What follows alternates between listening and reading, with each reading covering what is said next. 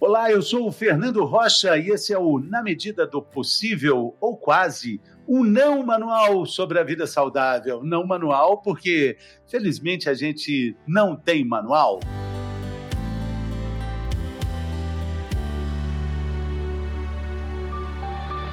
Se a gente não tem manual, a gente também não tem uma dieta que sirva para todo mundo. Talvez a gente tenha uma dieta que sirva apenas para gente que caiba dentro da nossa geladeira. Quando a gente pensa assim, a gente fala de uma personal diet que te acompanha com suas aflições e te prepara para as dietas da próxima pandemia.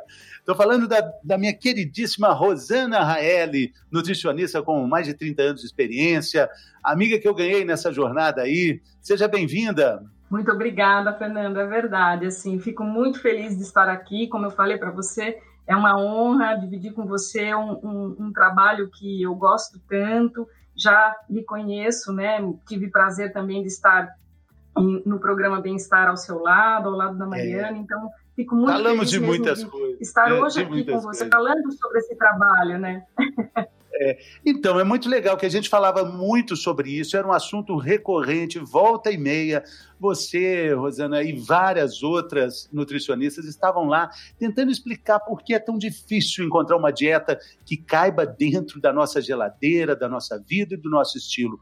Por que é tão complicado assim? Na verdade, Fernando, são vários aspectos né, que levam a, a, ao ato de comer. Né? Então, o primeiro ponto é esse, né? É, eu brinco que ser nutricionista é trabalhar com um produto em que muitas pessoas, em que muitas pessoas gostam muito, né? Que é o prazer em comer, né? Então, assim, você levar é, ao ato de restrição, uma vez até eu escutei, mas você trabalha com um produto que muitos não querem. Eu fiquei olhando para ele, eu falei, como assim, né? Ele falou, sim, porque passar com nutricionista muitas vezes é tão restritivo e aquilo marcou para mim, porque na verdade a gente tem que abrir o leque de opção, né, de opções para as pessoas, Fernando, e não ao contrário, né? E as pessoas são únicas. Eu falo que nós temos o DNA, né? Então cada um tem o seu estilo de vida, o seu estilo de alimentação, né? E levar isso em consideração hoje é um ponto primordial, principalmente para quê? Para você ter sucesso, seja qual for o resultado que você quiser, seja para perda de peso, exames, imunidade, a gente vai falar imunidade hoje em dia, né? Em outros episódios do, do aqui do, do, na medida do possível, a gente vai falar também sobre imunidade, que é fundamental, moeda de ouro nessa pandemia, né? Que ainda não acabou, que não tem sinais de que vai acabar, né, Rosana? Mas é o seguinte, a pandemia, ela meio que desestruturou hábitos alimentares, né? Muita gente diz que emagreceu, mas eu acho que tem muito mais gente que acabou se descompensando, né? É, justamente porque os hábitos mudaram muito, né? É, na verdade, essa é, foi até interessante, porque hoje pela manhã é, eu recebi a mensagem de uma paciente com o peso dela, porque com a pandemia, os atendimentos, principalmente de nutricionistas, Fernando, têm sido, em muitos casos, também online. Apesar de eu realizar os atendimentos presencialmente como personal, alguns pacientes eu tenho realizado online. E hoje, é, pela manhã, ela mandou o peso dela e, para você ter uma ideia, foram 10 quilos, né, que ela diminuiu. Né? Então, a pergunta que eu até lancei é, né, para as pessoas, será que é possível um controle de peso ou até mesmo emagrecer, ou você atingir a meta que você gostaria, como eu falei, seja até para um controle de, de exames durante uma pandemia, um isolamento social. Então, o, o, a qualidade de vida, né, buscar durante um período tão delicado que nós estamos, é, uma alimentação adequada, não digo dieta, mas uma alimentação adequada, pode ajudar sim. Né? E o que eu aprendi muito durante, né, desde março praticamente, que nós estamos nessa situação tão diferente para todos, é, é, o quanto que preservar um, uma situação que lhe dê qualidade de alimentos, de nutrientes, para que você tenha, assim, condições de enfrentar. Eu não digo, isso não quer dizer que você está imune, por exemplo, ao Covid, não é isso, mas que você tenha condições de enfrentar outros pontos, por exemplo, o estresse, né? É, é interessante porque eu escutei de uma paciente, eu aprendo muito com os meus pacientes, Fernando. Eu escutei de uma paciente o seguinte: sabe, Rosana, é, eu poderia aproveitar a pandemia para várias coisas, mas eu aproveitei essa situação de eu estar em casa para eu me cuidar. Olha que interessante. Porque aí ela falou assim: eu estou com você aqui online, eu passei no médico por consulta online, eu realizei alguns exames e, claro, neste caso a paciente teve a oportunidade de receber o laboratório na casa dela, mas ela fez alguns exames, ela se cuidou com a alimentação, ela falou: as compras que você me orientou, eu fiz delivery. Então, assim, é, lógico, não é fácil, Fernando, mas eu, quando ela falou isso, eu falei, é verdade, né? É, é, é interessante que ela falou, eu poderia ter é, ido para o outro lado, né? Comigo mais, enfim, né? Mas muita gente foi para esse outro a lado. Maioria, né? A maioria, a maioria. E não podemos culpar, né? Uma coisa importante, não podemos julgar, não podemos culpar, cada um tem o seu mundo para que isso esteja acontecendo. Né? Agora, o papel do nutricionista é auxiliar nesse processo, né, Fernando? Isso que é importante. É. Agora, agora eu acho que a palavra-chave aí, não sei se você vai concordar comigo, é, continua sendo o planejamento, né? É, na pandemia, antes da pandemia e depois, quando ela acabar. A gente vai precisar de planejamento, acho que esse momento ensinou isso para a gente. A, geladeira tem que ajudar e não atrapalhar. E para ajudar precisa de um planejamento, né? Sabe que é uma. Eu, eu, brinco muito nas minhas consultas com alguns exemplos que às vezes podem parecer até bobinhos, mas, por exemplo, quando nós vamos sair de casa, nós não nos vestimos de olhos fechados, colocamos qualquer roupa e saímos. Como nós estamos vestindo nosso corpo por dentro? Como que você está tendo esse autocuidado? Então, isso eu levo para o paciente. Por exemplo, Fernando, eu cozinho, eu que faço a minha alimentação e é bom porque eu levo o que eu faço para os meus pacientes, às vezes faço alguns testes, enfim. E normalmente nunca vou ao supermercado ou se tiver que fazer uma compra delivery que seja, sem uma lista de compras. Então, a primeira coisa que eu falo para o paciente, não vá às cegas fazer uma compra. Faça uma pequena lista planejando o porquê você está comprando determinado alimento. Por que, que eu estou comprando alface e tomate, por exemplo? Ou por que, que eu vou comprar é, uma carne, um peixe, um frango, enfim. Então, você ter razão para você fazer aquilo.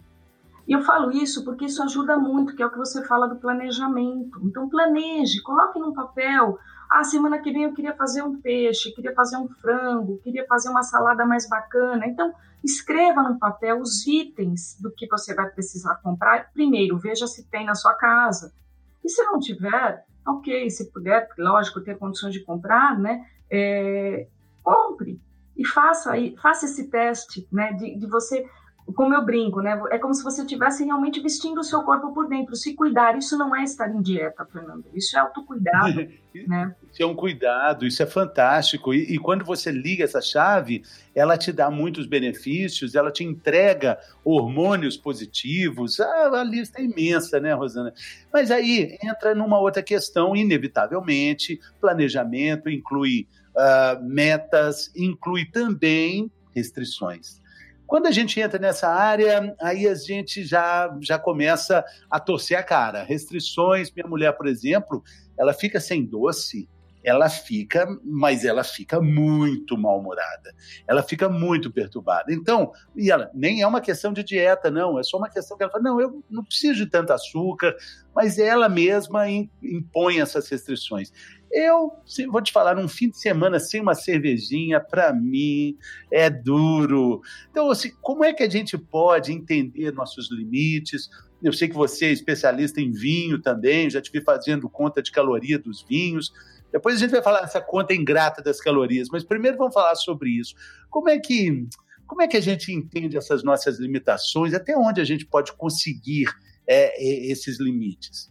Na verdade, é, é, o que eu, como eu falo, cada um tem uma rotina, um plano alimentar. Eu evito falar em calorias, né? Mas em alguns casos você tem que situar a pessoa para ela sim, ela entender até onde ela pode ir, né? E, até para comparar. Caso, eu escuto muito, ah, Rosana, final de semana, eu vou, né? Vou ter um aniversário, vou ter um, vou ter um vinho. Eu escuto muito, né? E até eu brinco, né? Porque na minha família eu tenho sommelier e tenho cervejeiro. Tem duas, lados, assim, que um adora. É verdade, então não é fácil, né? E eu gosto de estudar o vinho, né? Estudar as características do vinho do ponto de vista nutricional, né? Não sou sommelier, longe disso. Mas, é, Fernando, Uma dica muito simples que eu falo para os pacientes, né? É, primeira coisa, quando você for, por exemplo, uma taça de vinho, né, por volta aí de 180 ml, que é uma boa taça, né? 180 ml é um quarto de garrafa, né? É, por volta de 120, 130 calorias. É um pão francês, né? E se nós levarmos isso, por exemplo, a uma, uma long neck, é a mesma coisa, uma long neck por, por volta aí de 120 calorias e 50 ml de um destilado, a mesma coisa. Então, tudo vai depender de quanto você toma, né, da quantidade. Obviamente, a minha função como, é, a minha posição, na verdade, como profissional da saúde, não é orientar, é, estimular ninguém a beber, né, é, tomar bebida alcoólica, mas ter a consciência. Tanto é que eu falo, né, o, o comer consciente, o beber consciente, você ter o, o, seu limite, né? E esse limite, muitas vezes, independente somente do, do lado de ingestão calórica, temos em função do, do, da gravidade que pode ter o consumo excessivo de álcool, isso é claro. Mas eu já fiz vários planos alimentares, por exemplo, eu tinha um senhor que não vem, eu tive que fazer, ele falou, me tire tudo, só não me tire meu vinho porque ele fazia uma dieta, ele era um italiano, tinha toda a sequência de dieta mediterrânea na, na vida. Ele falou, para mim, o, o, vinho é um alimento, e pela dieta mediterrânea, ele é, ele é considerado alimento, porque o líquido que você toma durante o dia é água, você não vai beber vinho, né? Então, por exemplo, 90 ml de vinho toda noite era lá que ele podia, que era uma quantidade para acompanhar a sua refeição dentro, claro, de um plano alimentar adequado, e ele tinha condições de fazer esse tipo de ingestão, no caso desse álcool. Eu tinha um paciente que toda noite chegando em casa, ele tomava de duas a três long necks. E aí o que, que nós conversamos? Onde você consegue trazer para mim, porque isso é importante, você conversar toda com noite. o paciente toda noite, toda noite. Ele tomava toda noite, ou seja, se nós fizermos, eu brinco, sendo a chata da caloria, sendo a técnica aqui, é, vamos pensar que eram quase três pãezinhos franceses toda noite, 360 calorias. Isso num contexto durante a semana, e aí levando em conta o quanto poderia estar, sim, colaborando para os triglicérides elevados que ele tinha, a gordura abdominal que ele tinha, o peso acima que ele apresentava, enfim. Falei, bom, vamos mexer aonde você tem condições, vamos lá, onde você acha? Porque ouvir do paciente também, Fernando, isso é muito importante né? Até onde ele está motivado e pronto para a mudança, porque não hoje a gente não trabalha mais, aliás, não é o mais o indicado, né? Trabalharmos na função de é, prescritor, né? Nós trabalhamos muito com esta situação onde é, falamos hoje muito, né? Em onde o paciente está pronto para mudar. Ele mesmo falou: Ah, Rosana, então vou fazer o seguinte.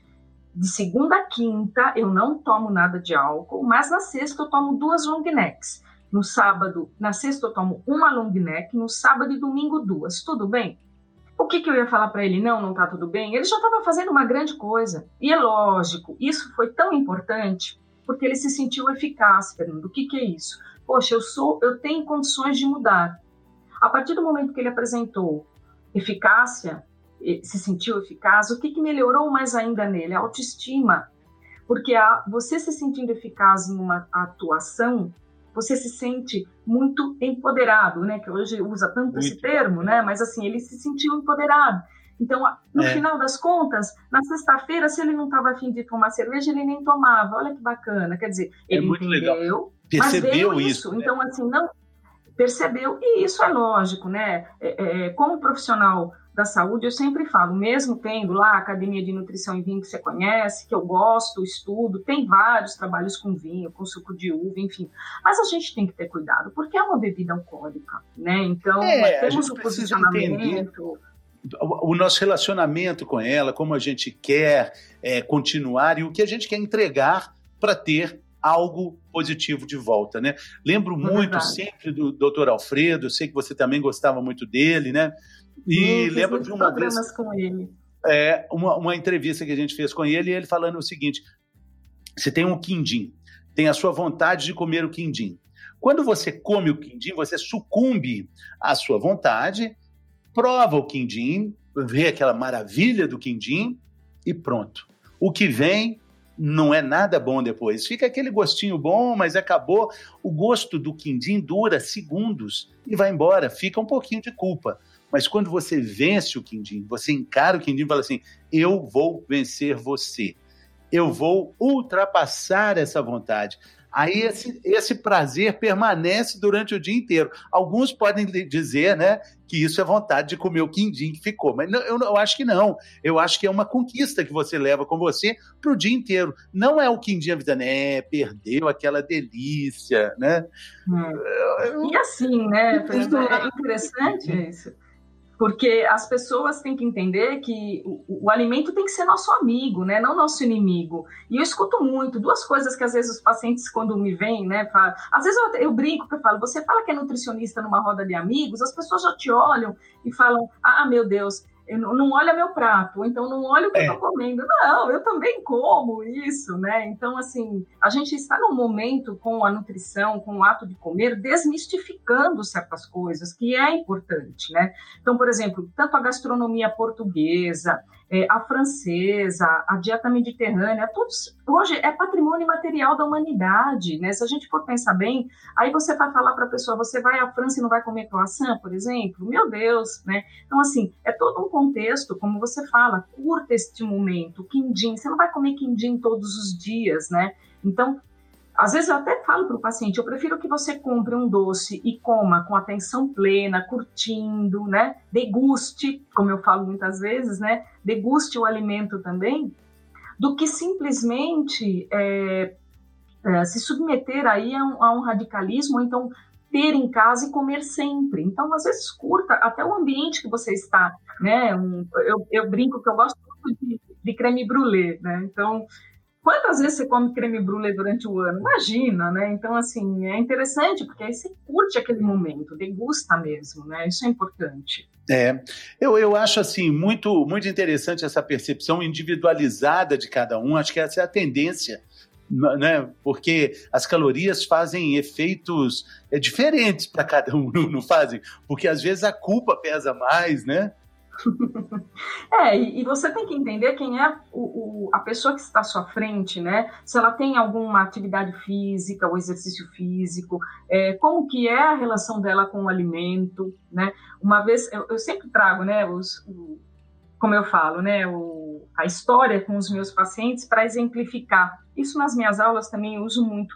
Mas, por exemplo, Fernando, uma paciente uma vez falou assim para mim, Rosana, me tire o que você quiser, só não me tire o pão de queijo Olha só, pão de queijo, Fernando, não me tire o pão de queijo e o café no final da tarde.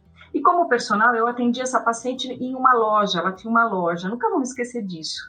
Eu com ela ali na loja, né, e eu perguntei, eu falei, mas o que acontece para que você precise, né, comer todo dia esse pão de queijo? O pai dela tinha falecido há um mês. Ela falou assim, todo dia, e ele trabalhava com ela na loja. Ele falou, todo dia por volta de quatro e meia, cinco horas, a gente vai aqui do lado, era tipo um bistrozinho que tinha. E a gente toma um café e come um pão de queijo para poder sair da loja, dar mais parecida. Ou seja, aquele pão de queijo naquele momento para ela, junto com aquele cafezinho, ia ser muito mais do que eu chegar para ela e falar: olha, mas o pão de queijo tem 135 calorias. Jamais eu faria isso. Então eu tinha que entender que aquele pão de queijo com aquele café para ela, sabe o que significava? Um abraço. Era a presença do pai naquele momento. Então, Fernando, a gente tem que hoje, como nutricionista que eu digo, né, as minhas colegas todas, a gente tem trabalhado muito isso, o comportamento do alimento, como que é esse alimento na sua vida, porque às vezes é, a gente tem que tomar cuidado para até não ser invasivo no sentido de trabalhar com uma proibição que a pessoa não vai seguir, desculpa, não vai seguir. Se fosse fácil, a, o peso no Brasil não estaria né, as pessoas acima do peso em mais de 50%, em obesidade 20%. Então, cada vez mais dietas, cada vez mais academias abertas. E o que acontece para que as pessoas estejam ganhando peso? A gente parece estar num caminho contrário. Então, é entender que perder peso ou controlar peso, ou seja qual for a sua meta com o alimento, é muito mais do que isso, né? Então, aquilo que você falou, individualizar, né? entender, ouvir, ver o ambiente que essa pessoa vive, né? O ambiente é obesogênico ou não, que eu brinco, né? Você tem uma oferta muito grande ou não tem, né? E por aí vai, né? Então são muitos detalhes Exatamente. importantes, né? Cada um, cada um é um mundo, é um universo, né? Fica então o convite para que você, nosso ouvinte, nossa ouvinte, é, tenha essa percepção individualizada, que faça essas suas escolhas. Na verdade, a gente já sabe né, onde, que o, onde que o calo dói, onde que o sapato aperta. Mas eu quero também te convidar para acompanhar a, a Rosana Raeli no Instagram, com essas receitas que ela falou, que ela cozinha muito bem. Você me manda algumas. Qual é o seu Instagram? As receitas estão lá? É, é nome, é Rosana Raeli. É, eu forneço, é, fora todo o acompanhamento, claro, algumas receitas que às vezes eu encaminho para você, Fernando, na verdade, são receitas que eu encaminho para os meus pacientes para eles se sentirem acolhidos é, de perto e não somente um plano alimentar falando que deve ou não comer, enfim, né? Então eu nem eu brinco que eu não sou nenhuma chefe de cozinha, né? Tenho muitas colegas que são chefes de cozinha, mas é, o alimento é um instrumento né, pra, pra, para o nutricionista. Né? Então, transferir esse ato de comer de uma forma leve né, para as pessoas, eu acho que é um, é um desafio. É um desafio, porque ainda muitas pessoas olham o alimento com medo, né? E não sei se você já reparou, mas tem muito nutricionista apostando. Eu falei, eu nunca vi tanto nutricionista apostando que come pizza, que toma sorvete, para desmistificar algumas coisas, né? Assim, de que é, eu, tinha, eu tenho uma, uma colega nutricionista que fala assim: não existe alimento saudável e alimento não saudável. Olha que coisa maluca. O que existe é comportamento saudável e não saudável. Então, pensar como que é. O problema não é a coitada da pizza, ou um copinho de vinho, ou aquele quindim que você sinalizou do Dr. Alfredo, mas o que significa a quantidade, o que significa esse alimento quando eu como, o que, que eu estou colocando para dentro de mim, né? Então é, é, realmente algo, o alimento é algo simbolizado, né? Isso é muito claro, isso é muito claro. Bom, fica a nossa dica então para você acompanhar a Rosana Raeli nas redes sociais, com as receitas e os pensamentos e os conceitos dela. Exatamente. E acompanhar a gente aqui Muito sempre obrigada. falando sobre comida, relacionamentos Imagina. afetivos com a comida e comidas que fazem bem para a alma, para a vida. E não necessariamente a gente conta calorias, né, Rosana? Quero te agradecer sua participação aqui, sua generosidade desejar tudo de bom para você. Fico muito feliz com o convite, Fernando. Eu também lhe acompanho e torço muito aí para que todos nós consigamos um dia olhar para o alimento e abraçá-lo muito, sem medo. Mas muito obrigada pelo convite aí e estou à disposição, tá bom? Valeu, querida. Tudo de bom. Valeu, pessoal. Até a próxima.